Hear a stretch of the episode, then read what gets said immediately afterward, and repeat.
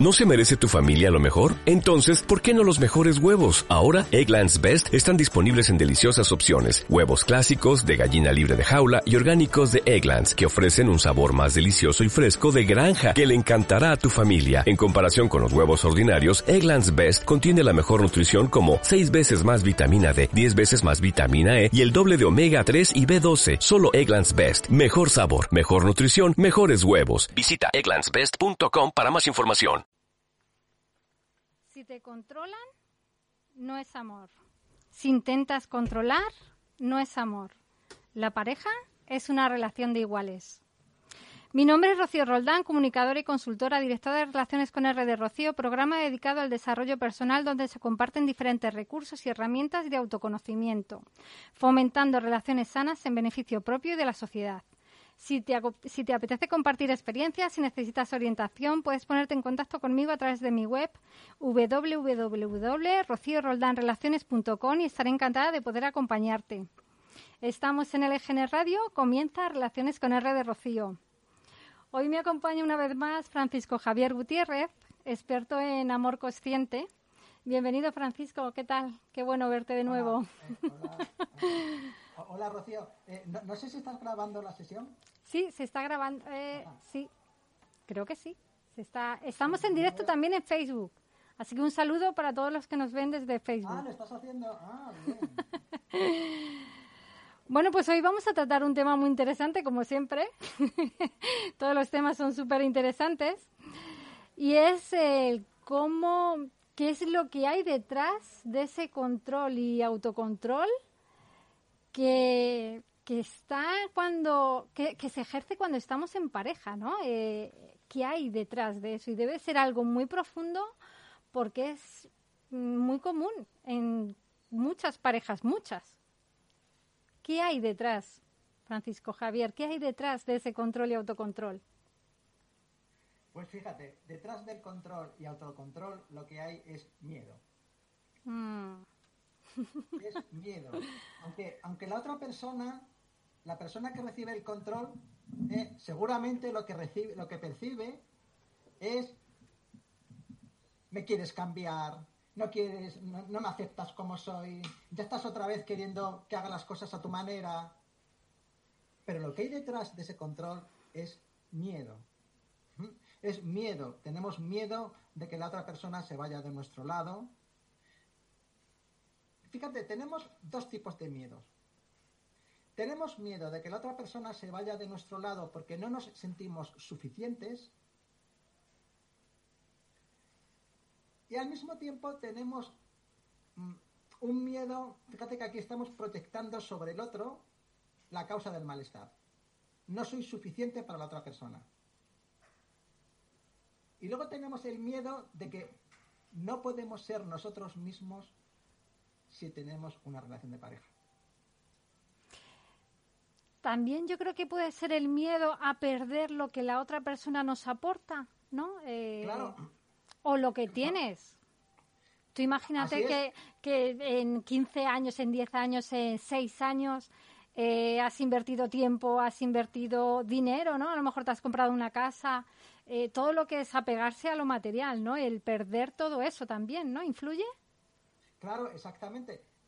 Cuando el otro se va, el, miedo que tenemos es perder eso. Cuando tenemos miedo a que el otro se aleje de nosotros, es perder aquello que nos va mmm, que nos está aportando. Mira, cuando tenemos una ruptura, podemos hacernos dos preguntas. Siempre que tenemos una ruptura eh, o una crisis profunda, podemos hacernos dos preguntas. ¿Qué es aquello que esta persona me está dando y que, y que si se va lo voy a perder? Mm. Por, por, ejemplo, lo de pagar la hipoteca a medias. Es que tenemos esta casa, si rompemos, ¿qué va, ¿qué va a pasar con la casa? Yo no puedo pagar con, tendremos que vender la casa. Fíjate, empieza, empezamos a valorar lo material que estamos perdiendo, pero también empezamos a valorar lo emocional que perdemos. El sentirme acompañado, el estar al lado de una persona, el tener un proyecto en común. No te quiero contar ya si tenemos hijos. Ya. Esa es una pregunta que podemos hacernos. ¿Qué voy a perder? Pero otra que podemos hacernos, más interesante, es ¿qué voy a aprender de mí con esta ruptura?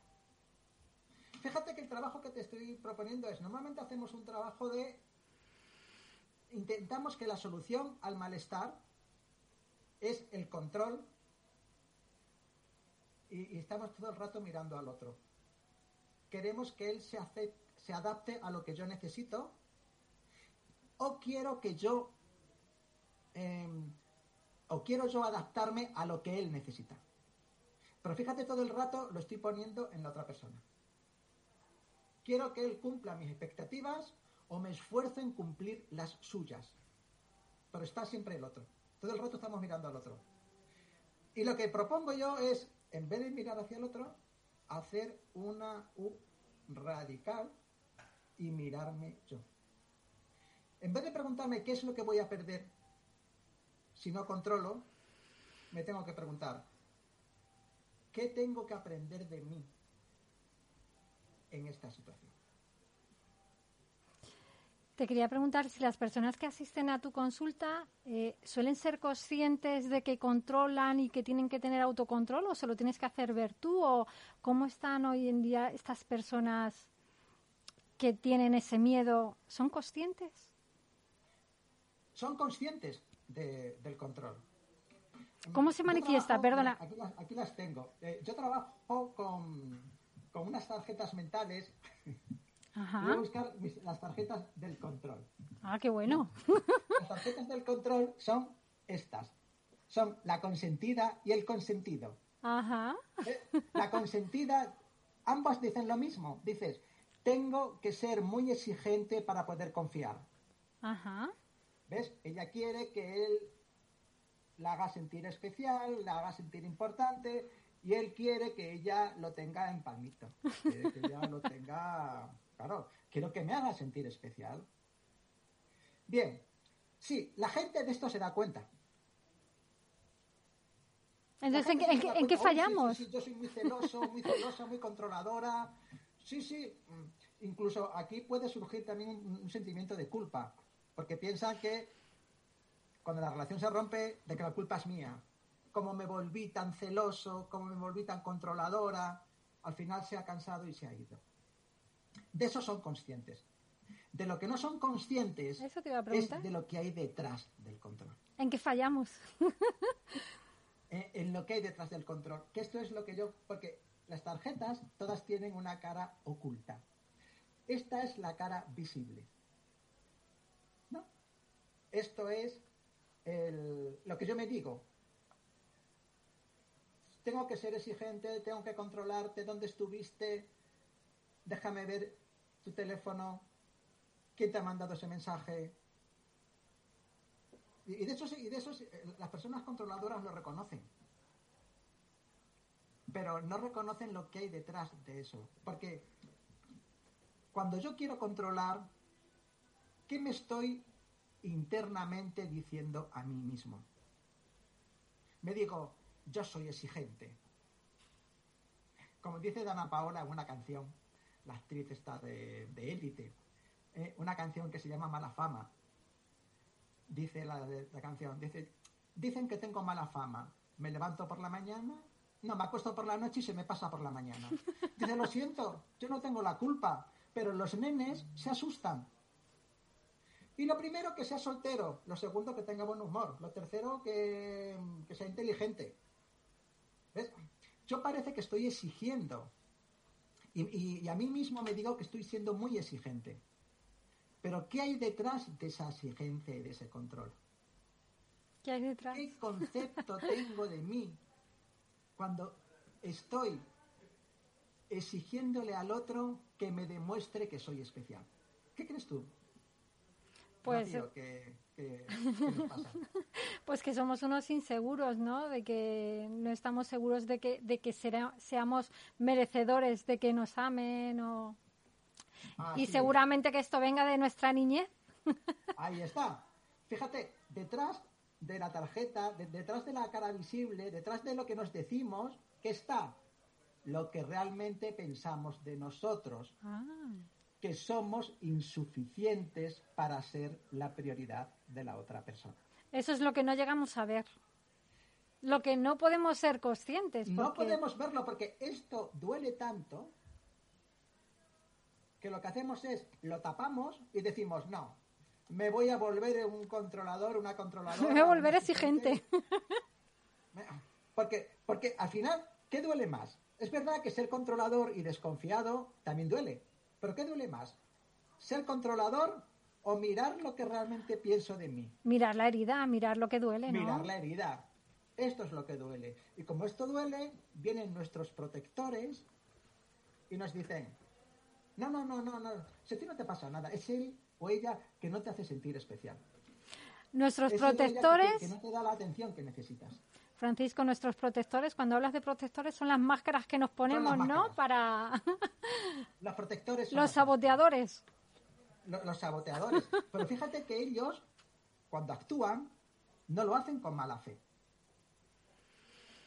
Porque ellos, ¿qué quieren? ¿Qué quieren conseguir nuestros protectores? El, si mi pareja se retrasa un día por la noche, imagínate que llega tarde a casa y yo, pues, soy celoso. Entonces le pregunto, ¿dónde has estado? Una parte de mí me dice, pregúntale dónde ha estado, exígele, contrólale.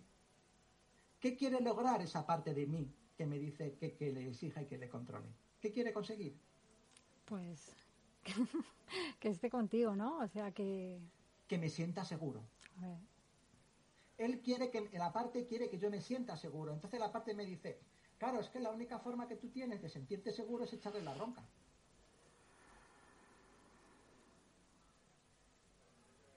Entonces, de esa manera,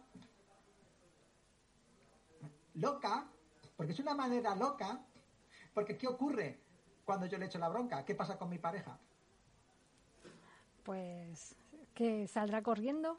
Saldrá corriendo. Precisamente quiero. Eh, ¿Acercarle? Acercarle y le echo la bronca, lo cual provoca que, que se aleje todavía más. Claro. ¿Y por qué ocurre eso? Porque nuestras tarjetas o nuestros protectores o nuestras máscaras actúan como aprendieron a hacerlo. ¿Y cómo aprendieron a hacerlo? ¿Cuándo aprendieron a hacerlo? Pues cuando eran niños, ¿no? Cuando somos niños... Cuando éramos niños. Y mira, y aquí te, te, puedo contar el caso, mira, este es un caso, por ejemplo, de inseguridad. Estos son casos reales. Por ejemplo, una mujer Mm, estaba siempre, eh, cuando era niña, se asomaba a la ventana para ver si venía su papá. Su papá le había dicho que venía a las 8. Y ella estaba esperando que viniera su papá a las 8. Y se asomaba a la ventana, pero ¿qué pasaba? Que su papá no venía a las 8. Eran las 10 y no había venido. Entonces ella qué aprendió? A desconfiar. Aprendió a desconfiar de su papá. No, lo que me diga mi papá no va a ser verdad. ¿Por qué? Porque esa es la única manera que ella tiene, que una niña tiene, de, de cuidarse, de seguir adelante. Pues qué, forma más tonta, ah, ¿eh? este fin de semana vamos a ir al parque de atracciones. La niña dirá, sí, eso dijiste el fin de semana pasado. Y, yo toda ilusionada y no, me, no me llevaste. Así que ahora no me lo voy a creer. Así es como aprenden nuestros protectores a, a cuidarnos. Y esa, y esa manera de actuar es la que luego se manifiesta cuando somos adultos. Porque cuando la pareja llega tarde por la noche, ¿qué herida se activa? Pues la herida de injusticia.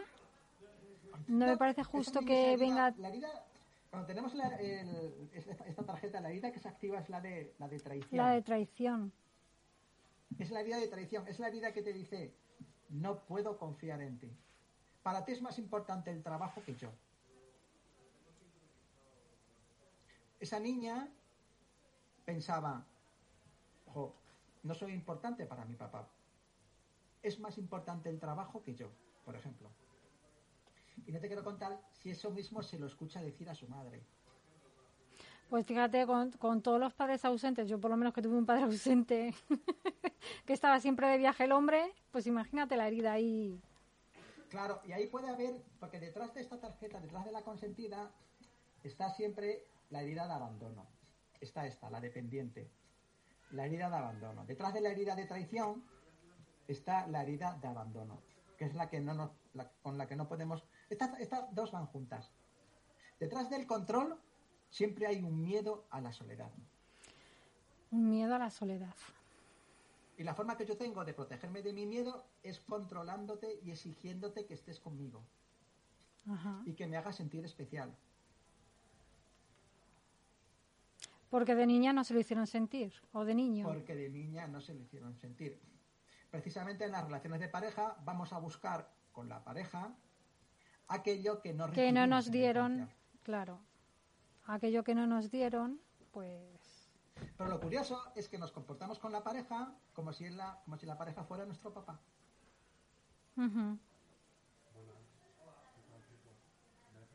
Porque la, la tarjeta o el protector, ¿cómo nos ve? El protector nos sigue viendo como unos niños. Que no podemos gestionar el dolor de la ausencia. Vaya. ¿Y cómo lo superamos? Bueno, poniéndonos en contacto contigo. Fíjate, el, camino para superarlo es darme cuenta. Mira, una técnica. Esta es una técnica.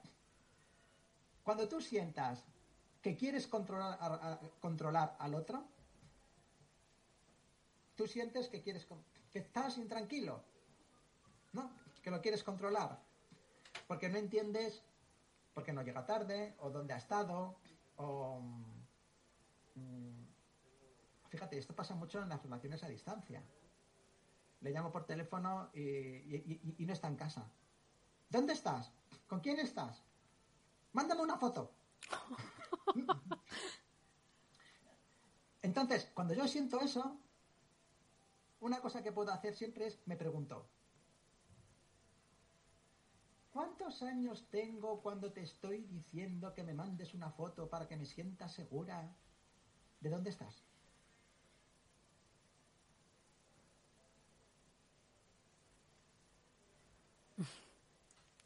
¿Y qué respuesta nos damos cuando decimos cuántos años tengo?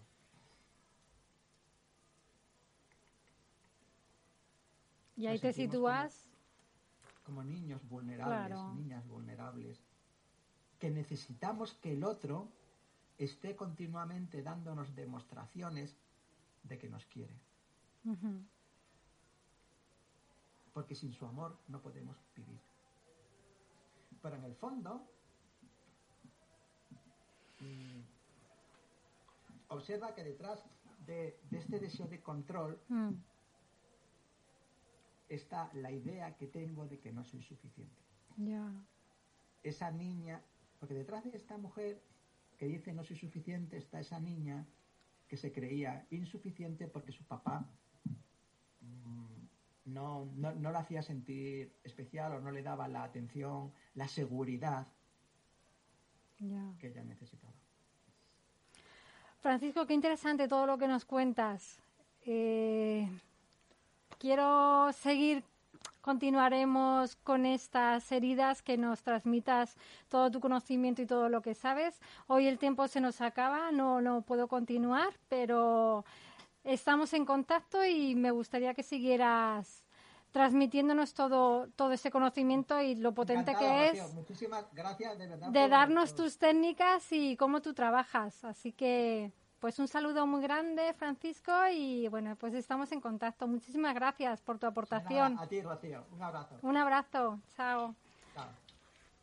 Como nuevo cliente de Western Union, puedes disfrutar de una tarifa de envío de 0 dólares en tu primera transferencia internacional de dinero en línea. Envía dinero a los tuyos en casa de manera rápida, fácil y conveniente. Visita westernunion.com o descarga nuestra app hoy mismo y tu primera tarifa de envío corre por nuestra cuenta. Aplican ganancias por cambio de moneda. No disponible para tarjetas de crédito y envíos a Cuba. Servicios proporcionados por Western Union Financial Services Inc. NMLS 906983 o Western Union International Services LLS NMLS 9069 85